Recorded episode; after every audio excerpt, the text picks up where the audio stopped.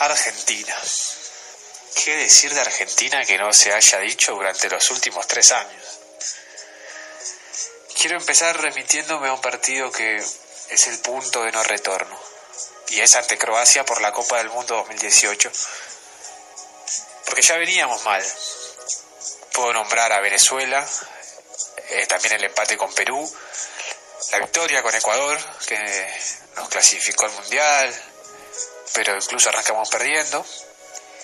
Y nombrar Islandia también. Pero en todos esos partidos habíamos dominado, Argentina había dominado. Pero siempre con los problemas que conlleva la camiseta celeste y blanca desde hace un tiempo.